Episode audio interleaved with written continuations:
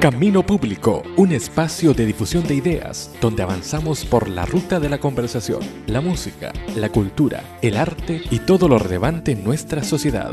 Viaja con nosotros por las vías de Camino Público, un proyecto cuyo destino es la conversación y la expresión de lo que ocurre en Chile y el mundo. Antes de comenzar este programa, comentamos que la conversación que van a escuchar duró más de una hora y media. Debido a la extensión, extrajimos las mejores partes para llevarlas a ustedes. Esta es la conversación con Luis Levert, fundador de Santiago del Nuevo Extremo.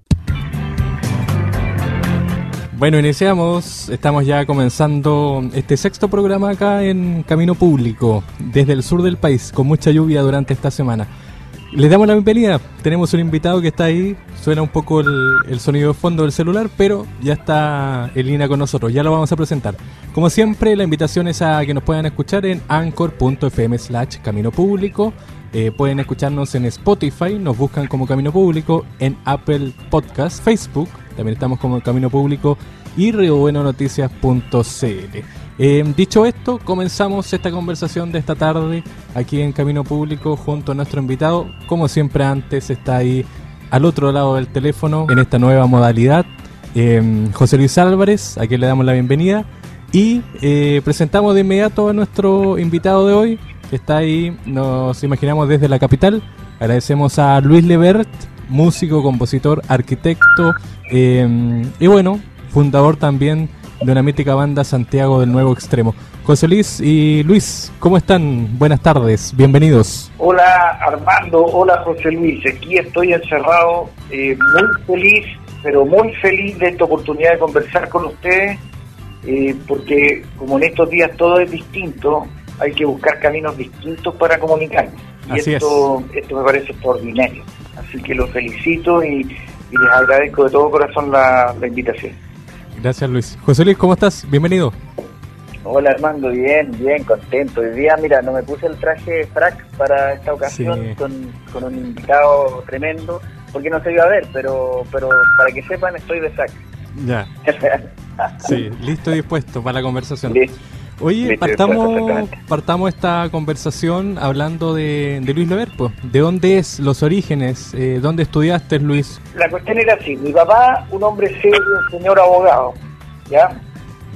Por suerte todo, todo muy lúcido políticamente, porque igual mi hogar era lo que se conoce como un hogar burgués. Ya. Eh, todo esto que les cuento es para cagarse la risa, porque ocurría en Vitacura, en una calle que vivía en la más... Es que, es que está llena de restaurantes carísimos una agua increíble, Y, en una casa como señorial y toda la agua, pero pero mis papás siempre fueron de izquierda, mi papá allendista y era muy bonito eso. claro, pero la weá era con... El que no leía en la casa era declarado delincuente por mi padre. Claro. O sea, las no las discusiones, las conversaciones eran muy profundas, todo era... Y, mi hermano muy estudioso, todo, todo en el Instituto Nacional. Y el cuarto hombre, que era yo, yo iba al instituto y no tenía ni cuaderno, así una weá, pero Entonces, se contraponía esa imagen de mi papá. Mi papá es el negro legal. Es, moreno, pelo moteado, es lo más divertido que El negro legal. Y mi mamá, mi mamá eh, partió hace harto tiempo, sí. Bueno, mi mamá era, era la belleza del, del mundo era linda mi mamá. Era. Era preciosa, preciosa y pituca como ella sola, porque todas mis tías de parte de mi mamá eran pitucas, momiazas, pero uh, horrendas. ¿Cómo se llamaba tu mamá, Luis? Olga Montaldo. Entonces la Olga Montaldo, pituca, tenía unos ojos verdes preciosos, era, era bonita, era concertista en piano. El problema era que cuando tocaba piano, tocaba con minifalda y terminaba el concierto y se le empuñaba la mano y decía vive Allende, una wea así. era una locura. Entonces mi papá se agarraba los pelos porque era, era como celoso, entonces era complicado el tema para él. Pero ese era como el camino, entonces mi mamá nos promovía el camino del arte. Y desde muy niño a mí me decía que yo no podía estudiar otra cosa que no fuera música. Y yo salía del escritorio de mi mamá donde estaba el piano y mi papá fuera me decía, supongo que usted no escucha las tonterías que habla su madre. Entonces mi hermano mayor era ingeniero, el que sigue es doctor en, en literatura, el que sigue es economista, y después tengo yo que logré transar con mi padre en la arquitectura. Ese es el tema. Entonces cuando yo me matriculé en arquitectura, entré al, a la sala del piano y mi mamá me dijo, ¿en qué te matriculaste? Porque había que estar en la universidad, si no te echaban de la casa. Claro, claro. Y yo le digo a mi madre, me matriculé en arquitectura. Y ella me miró, dejó, el- me miró fijo y me dijo, eres un cobarde de mierda. y mi papá me dijo, no, supongo que usted no escucha las tonteras que habla su mamá. Claro, claro. Pero, pero ese era como el cuento. Yo igual eh, lo que les quiero graficar es que el mundo era muy distinto a como lo ven ahora, porque en esa época, por ejemplo, mi papá nos repetía una gran mentira. Él no se daba cuenta que era mentira porque el mundo cambió. Que era, hijo mío, estudien, estudien cualquier cosa y no se preocupen de la plata porque la plata llega sola. Entonces ese discurso es válido hace muchos años atrás, pero hoy día todos los hueones estudian cosas que les reporten Claro, para a la dinero. economía. Claro, ¿y ¿de qué voy a comer? Y esa weá no era así antes, pues antes, antes el que estudiaba, cualquier weá, por ejemplo, te daba por estudiar historia francesa, tenía y pega en la universidad. Claro. Y así el Era clase- menos, era menos gente también la que estudiaba. Claro, porque además lo otro que cambió terriblemente es la inexistencia del tejido social. Yo no sé, ustedes no alcanzaron a saber lo que era un tejido social. No, Mira, No, claro, nosotros, nosotros nacimos en dictadura. claro. claro, no, ya no había tejido social. Mira, el tejido social consistía en lo siguiente. ¿ah? Era el jueves. Y el jueves tenía que cocinar yo. po. Éramos seis hermanos. po. Ya, ¿Por qué? Porque mi mamá se iba a reunión del partido, porque mi mamá se le empuñaba la mano. ya, Y mi papá se iba, ¿a dónde se iba? No sé si a las carreras o no sé dónde, o a, o a- o a la logia, no sé, a algún lado. ya. Eso significaba que había tejido social. En el fondo salían de la casa a verse con otros. Claro, ¿ya? El viernes y el sábado, ¿para qué decir? Pues, mi mamá y mi papá no existían en la casa después de las nueve de la noche. Eso es tejido social, porque se iban o a un club, o a un partido, o al club de fútbol, o a lo que sea, Oye Luis, eh, bueno, tú hablabas de un, de un tiempo que, que obviamente es distinto. Eh, hay una, eh, una entrevista eh, que estuve viendo por ahí eh, de este programa que hicieron sobre eh, a mi ciudad justamente, donde tú hablas de la creación de Santiago del Nuevo Extremo con, eh, bueno, Pedro y eh, algunos Pedro integrantes, Pedro Villagra, Sí, Pedro Villagra. Sebastián Dam, eh, entre otros. Eh, ¿Cómo fue ese tema? Eran todos mu- muy, muy chicos, ¿no? Muy chicos, como, como les decía, en mi casa, antes de que fuera el golpe, lo normal era que apareciera el Sebastián Dam, que es actor. Y nos poníamos a tocar guitarra. Y tocábamos canciones de los blogs, tocábamos canciones de. de. de todos los hueones, de la violeta. no tocábamos canciones de los Beatles, esa es mentira, Ya. Ese es un invento de Jorge Campos que llegó. ya. Porque no le digan a nadie, ¿ah? Ya, no, eso de aquí no sale. Aquí no sale, pero cuando yo era chico, a propósito de los Beatles, ¿ah? Ya. cuando yo era chico los Beatles era como, eran como del club de Justin Bieber, no estoy weando, ¿ah? Ya, en serio. Claro, la como- rompieron en todo el mundo. es que no, no era tan así. Era, era música para adolescentes gritona. ¿Cachai? Tú no le preguntabas a un amigo tuyo si le gustaban los Beatles porque era como lo mismo que preguntarle a un hombre, oye, ¿te gusta Rafael de España? Era como lo mismo. A uno le gustaba, puta, en la misma época que tocaban los Beatles, los Milles, yo escuchaba Led Zeppelin, ¿qué les pasa? Claro. En la misma época en que los Beatles sacaban Shell, yo escuchaba Ratch, no es hueveo. En la misma época yo escuchaba eh, Crosby, and Young, o escuchaba, puta, miles de weas, pero que te decían los Beatles, y yo decía al tiro, no, esa es la música que les gusta a las mujeres gritonas, y que, porque era verdad, po. Si hacían películas los Beatles y las mujeres, ¡ay! Se agarraban los pelos. Y estos hueones eh, hacían música que, que, que, mira, para mí, esto es bien duro lo que voy a decir, pero todos los hueones empatan con los Beatles. ¿Cachai? Ah, no, los Beatles ya es como, es como la globalización, es la misma wea. Claro. Están eh, basados en una mentira histórica. Y la mentira es que los Beatles fueron instalados por la mediática en forma brutal. Yo creo que fue la primera instalación que se hizo. Porque en esa época eh, eh, aparecieron los Monkeys. Era como una competencia de quién hacía gritar más a las mujeres. Bueno, ese es el talento que tienen los Beatles. ¿sabes? Ya, Eso es un perfecto. Pero no, no cantaban entonces ustedes de los Beatles. No, para nada, pues, cantábamos de los Kila, de, no sé, otro tipo de música. harta samba canción chilena. Mucho, pero no, no versionábamos ninguno, porque el tema era que yo hacía canciones desde que tenía como 13 años, 12. Entonces cuando nos juntábamos a tocar, eh, el rato que jun- nos juntábamos eran inventos míos, esa es la verdad. Eran las propias creaciones. Claro, guitarreamos. Y ahí empezamos a juntarnos y de repente un día llegó el Sebastián y dijo, hay un festival en un colegio. Y fuimos y lo ganamos con una canción mía al tiro. Eh, y de ahí pasó un mes y llegó Sebastián y dijo, ya, hagamos un conjunto en serio. Y naturalmente mis hermanos deberían haber estado, pero mi hermano no, no pescaba, porque era como el discurso de mi papá que decía algo así como, esto es un hobby, ¿no? Una hueá Claro, no lo tomaban en serio. No, y con Sebastián queríamos tomarlo en serio, porque era muy serio. Y él me dijo, oye, yo tengo un compañero de curso en antropología, tiene un crespo chico que tiene un 4. Ya. Y no era 4, era, era ukelele, todavía me acuerdo. Y tiene Era una flauta. Pedro Villagra, ¿o y no? Exactamente. Y no era una flauta, era una cañería metálica con hoyos. No estoy weando.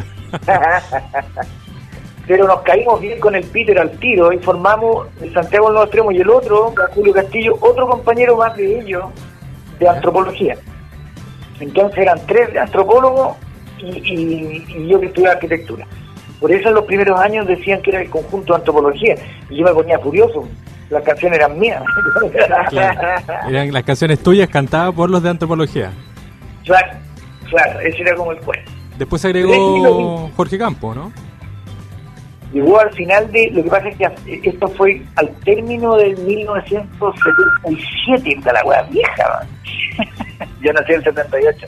cacha, y, y esto fue en noviembre, tocamos una vez en una facultad y el Sebastián Dan se ganó la beca presidente de la República y, y tuvo que salir apretando cachete. Ya. Ya. Tenía la, tenía la cagada, o sea, tenía la cagada. Balas bien y balas van por ahí por la familia. Oye, eh, a propósito de, de Osastam Dam, eh, él dice que, que el nombre se lo quiso poner él, porque le gustaba justamente esa tendencia. Mira, eso qué bueno que me lo pregunten para aclarar la verdad. A ver. bueno, ya metí en la casa de Sebastián. Sebastián era compañero de curso de mi hermano Juan en el colegio, o sea, estaba dos cursos más arriba que yo. Ya. Y él era un ejemplo, porque viví, era como era como un porque era estaba mis hermanas enamoradas de él, mis primas, los las amigas, todas enamoradas de él. Era el galán ahí. Era un galán tremendo, que era bonito el huevo. Era bonito. Todavía es bonito el huevo. Hay que reconocerlo. Sí, y, y él, por circunstancias de la vida, claro, él era- tenía una vida un poco distinta a nosotros y termina viviendo solo en una casa en Gran Avenida. ¿Ya?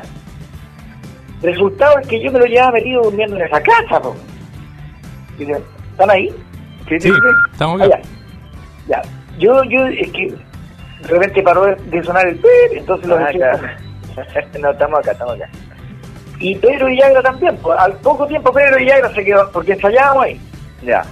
Entonces Pedro Villagra se instaló en una de las piezas y yo, puta, me lo llevaba metido ahí, no llegaba bien a mi casa porque yo vivía muy lejos. Entonces volver era un complicado, y el toque y la weá, me, me lo llevaba metido ahí. Ya. Y un día, llevábamos como dos meses ensayando, en noviembre empezamos a ensayar en septiembre, octubre, claro. y Sebastián dice, tenemos que tener un nombre. Ya, pues, ¿cómo lo hacemos? Entonces estaba Julio Castillo, Pedro Villagra, Sebastián y yo, y dijimos ya, pongamos en un papelito los nombres y los echamos adentro de este tarro. Era una, todavía me acuerdo, era una hueá de grea grande. Entonces lo revolvemos, metemos la mano y el primero que sale es Ya la raja. metemos la mano y el primero que sale era el nombre que se me había ocurrido a mí.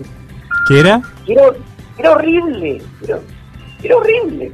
Que era el mismo nombre con que habíamos ganado el festival de colegio. Los mismos. Sal- salvo Pedro que todavía no estaba. Y se llamaba Segundo Milenio. Segundo milenio. Entonces, Sebastián se larga reír. Es el nombre de la banda que teníamos cuando chicos. me- Yo lo miro, no, y además me carga, le digo yo, porque parece nombre de banda de cura. Segundo Milenio, ¿qué es esta weá? ¿Pero por qué lo habías puesto? Es que yo no, yo no tenía ocurrencia, fue el papelito que anoté yo. Claro. ¿Salió o no? Salió, salió el papelito y dijo, ah, pero a vos no te gusta, me dice, yo te- me carga, le digo, yo se lo veo, yo no soy bueno para poner nombre, no, no estaba en edad para eso. Y el Pedro Villagra dice, no, el mío ni va ahora, porque es muy de Pedro, era tipo, era algo así como polen amarillo, una buena así el nombre. Pedro, imaginé todo. Y Julio Castillo no decía nada, él, mientras discutíamos esto, estaba, estaba leyendo un libro de Levi Strauss y no sé qué weá de la antropología social, de no sé, ah, del Claro, en su onda, eh. Él estaba en su onda antropólogo todo el rato. Entonces Sebastián dijo, no, ¿saben qué nada? Esta weá se llama así, perdonen que sea, pero este es mi papelito, dijo. Y escribe un papel que según yo medía un metro veinte de largo. Estira el papel porque si no, no le cabía la weá de nombre. Claro. Y decía, nosotros nos vamos a llamar Santiago del Nuevo Extremo. Y yo me largo a reír y dije, te volviste loco. Cuando alguien nos anuncie, van a llegar a Santiago del Nuevo y la gente que va a ir, pues es muy largo, de Claro. te volviste loco. No, me dijo, está bien, porque eso nosotros estamos refundando. Puta, yo ale- alegué como tres meses por la weá de nombre, pero después caché que en los afiches éramos los que más espacio ocupábamos porque era muy larga la wea, muy grande. Todos los demás se llamaban cortitos, así que estaba reyendo. wea. Claro. Había en mi casa una discoteca grande de discos LP, ¿ya? Grande. Entonces, y se escuchaban con, con el tornamesa y era ningún problema. Yo tenía 12 años, agarraba un disco y lo ponía, salvo lo siguiente. Había un, un, un 20% de esa discoteca, era la parte de música chilena, ¿ya? Ya. Tú no, tú no podías llegar a los 12 años y sacar un disco de esa parte porque se escuchaban gritos en mi casa, ¿qué estás haciendo, pendejo? ¿Y eso por qué? Tú podías poner discos de los otros, había un Pink Floyd, había todo lo que les he nombrado, había harto chalchalero, Atahualpa, Violeta, Inti Illimani, no, perdón, eso está en el otro lado. Claro. Pero cuando tú agarrabas un disco de música chilena era como un tesoro, ¿ya? Entonces ahí en ese tesoro estaban los jaivas, los blocks, eh, los Inti, los Kila, Isabel y Ángel Parra, Víctor Jara, eh, ¿quién más? Payo Estaba Grondona. lleno. El payo, claro. Y si tú agarrabas uno de esos huevones, nadie tenía que ver con nada que tú conocieras. No había nada que sonara como los jaivas, nada, nada. Tú, los jaivas, oye, ¿a qué se parecen los jaivas cuando yo tenía 12 años? A ni una huevada. No, nadie, claro. Tú tenías que poner los jaivas. Ah, ya, pon los jaivas. Y en el rock pasaba más o menos lo mismo, ¿ah? Tú agarrabas un Pink Floyd y no había ni una wea en la tierra que sonara como eso. O agarrabas un Jethro Tull y no había nadie que tocara así, nadie. Hasta que empiezan a aparecer los copiones. Según yo, los copiones profesionales. Entonces, ¿qué empieza a pasar? Si ustedes se fijan, los Inti Illimani, los Inti Illimani y los Killers eran lo que más se parecían. ¿Por qué? Esto es pelambre aparte, ¿eh? El, el 60% de la música de la nueva canción chilena es música latinoamericana. El 60%. En cambio, de los otros, los músicos de creación son únicos en el planeta. La Violeta no había nada que se le pareciera. Los, los Blocks no había nada que se le pareciera. Los Jaivas no había nada que se le pareciera. Bueno, y los Inti no había nada que se les pareciera, si eso es verdad. Era el lenguaje nuevo. Exactamente, siempre nuevo. Y esa es la palabra clave, las dos. Siempre nuevo, no es que un lenguaje nuevo, no venían inventando, el Rolando Alarcón venía de antes inventando, el Pato Más venía de antes inventando. La, la- las cuatro brujas, los cuatro cuartos, también había hartos en mi casa. Y, venían inventando, ¿a dónde, a dónde, mira, los cuatro cuartos después se pusieron fascistas, pero, pero cuando partían, tú agarrabas un disco los cuatro cuartos y era como los platters, pero en castellano, po. Y llenaban y llenaban teatro y las mujeres se agarraban los pelos y era la misma weá. Entonces, ¿qué pasa? Hoy día, ah, espérate, se arma el Santiago Nortemo y yo me acuerdo que en los talleres, en varias partes, habían bandas. Entonces decía, puta, andamos en la búsqueda de un bajista. Jamás había un letrero que dijera un bajista que suene como, porque ahora es así, pues, se nos fue un bajista, tiene que sonar como este, como este, como este.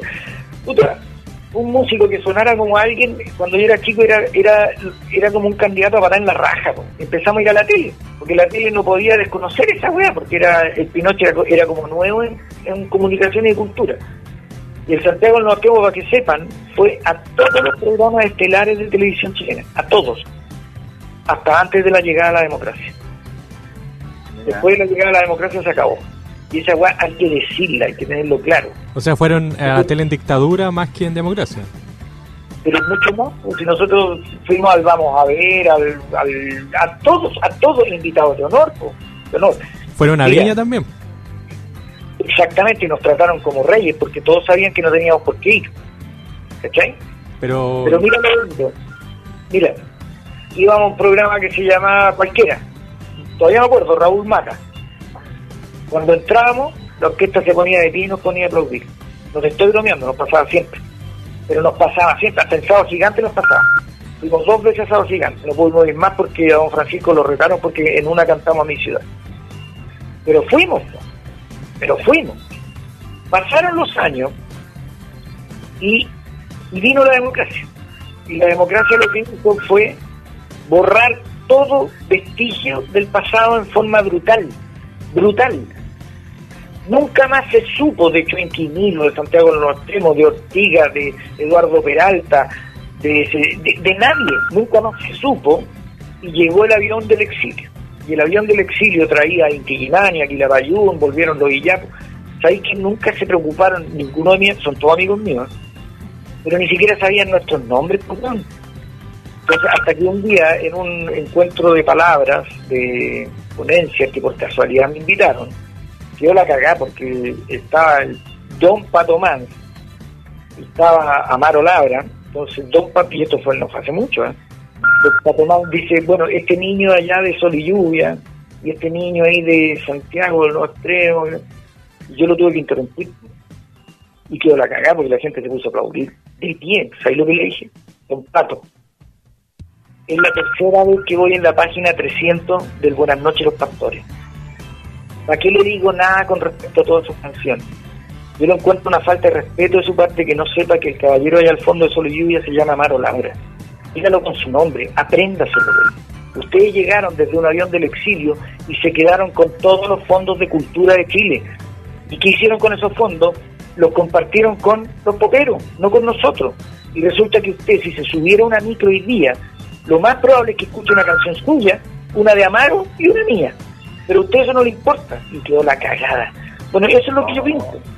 Pero que es verdad, man. es la verdad. ¿A ti no te parece raro que nosotros, después de los Inti Gimani en Europa, grabamos La mitad lejana, que era un saludo pero dolorosísimo entre el exilio y los que estaban adentro? Porque nosotros fuimos a eso arriesgando que nos dejaran en el exilio para siempre. Mira, ojo, ¿ah? es lo mismo que me pasa cuando me preguntan por los prisioneros. Yo me cuesta mucho hablar de este tema, ¿ah? porque porque yo lo viví, lo viví presencialmente, en menos de un mes. Mi experiencia era que jamás tú tenías acceso a la televisión o a la radio, nunca, nunca.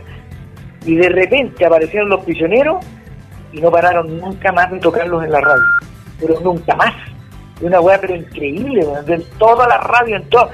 ¿Y cómo no nos dimos cuenta? Yo no estoy diciendo nada, nada que no sepamos, de una weá así. Y lo otro, con el respeto que le tengo a todos los músicos chilenos, esta weá hay que decirla. Por favor, revisen las letras de Don Jorge. Sí, cuando dicen la dictadura, es mentira. ¿Por qué no se van del país? No era para Pinocho, era para el Chuenque y para mí. Si, revisen las letras. Cuando yo cantaba con que cantaba alguna guay terrible y yo cantaba, eh, puta, barricadas. Jorge González cantaba ¿Quién mató a Marilyn? O Muevan las industrias. Pero si ustedes se fijan en las letras combatidas, eran todas contra el hippie chascón, o la voz de los 80 que una falta de respeto completa a la unidad popular, una falta de respeto pero espantosa. Y la gente repite y repite las letras y dice, ya viene, si tu proyecto en el... La letra es horrible, es una falta de respeto. Claro, o sea, lo, lo que pasó antes ya, ya, ya pasó y ahora como que la- todo Ahora vamos, ahora vamos a ver el ahora, queso. claro, ahora venimos, ahora venimos nosotros. Exacto. No es así, nunca fue así. Fue una brutalidad comunicacional. Mira, no me voy a olvidar, nunca en el Café del Cerro. Nunca me voy a olvidar. Era un solidario, había que una cagada. O se tocaba. Chenquinilo, Santiago en los extremos, primera parte, y la segunda parte bailable con los prisioneros. Así fue. Ah, Gatti. Gatti, Chenquinilo, Santiago en los extremos, segunda parte, los prisioneros para bailar. No era segunda parte, porque era dividido en cuatro. ¿Ya?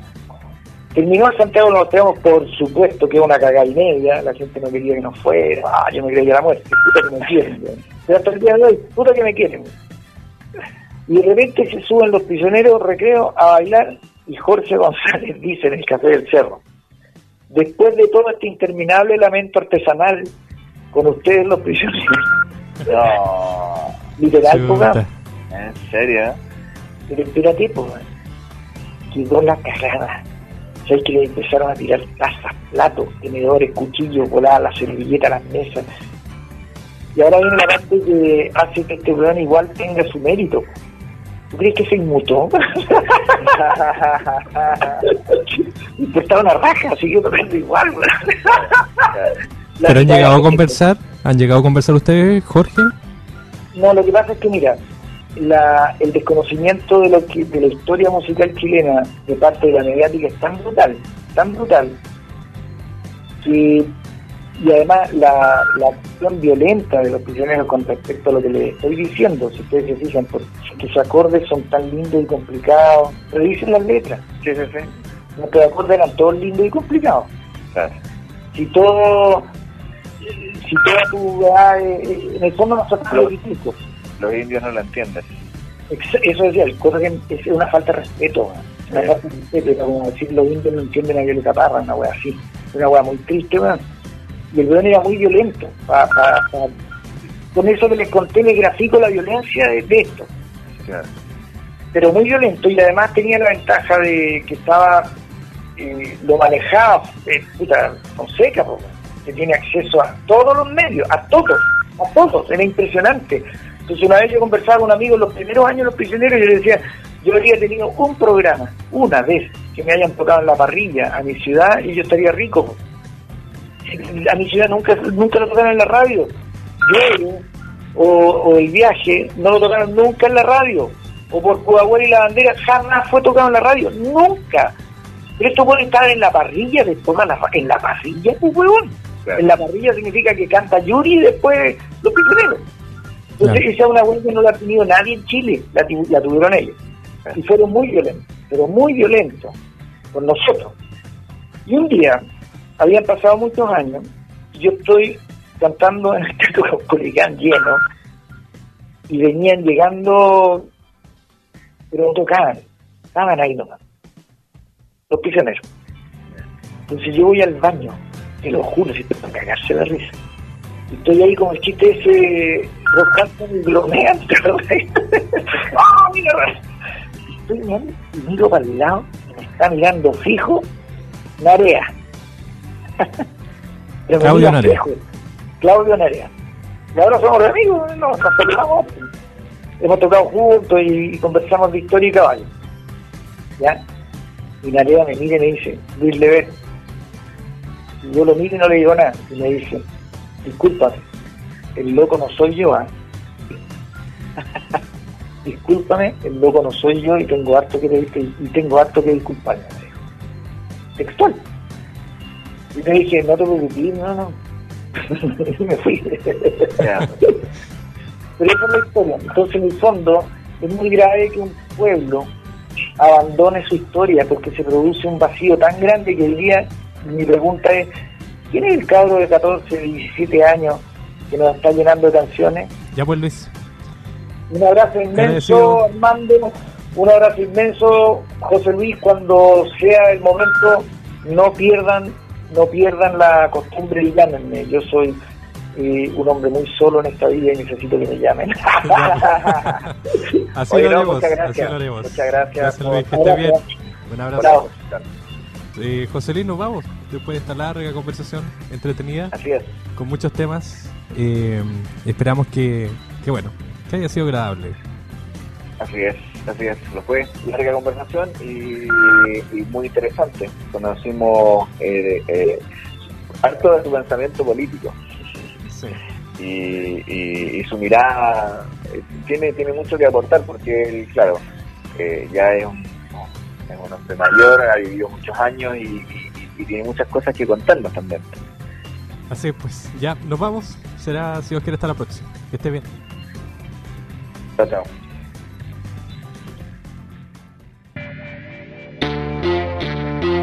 Camino Público, un espacio de difusión de ideas donde avanzamos por la ruta de la conversación, la música, la cultura, el arte y todo lo relevante en nuestra sociedad. Hoy viajamos por las vías de Camino Público. Será hasta una próxima edición.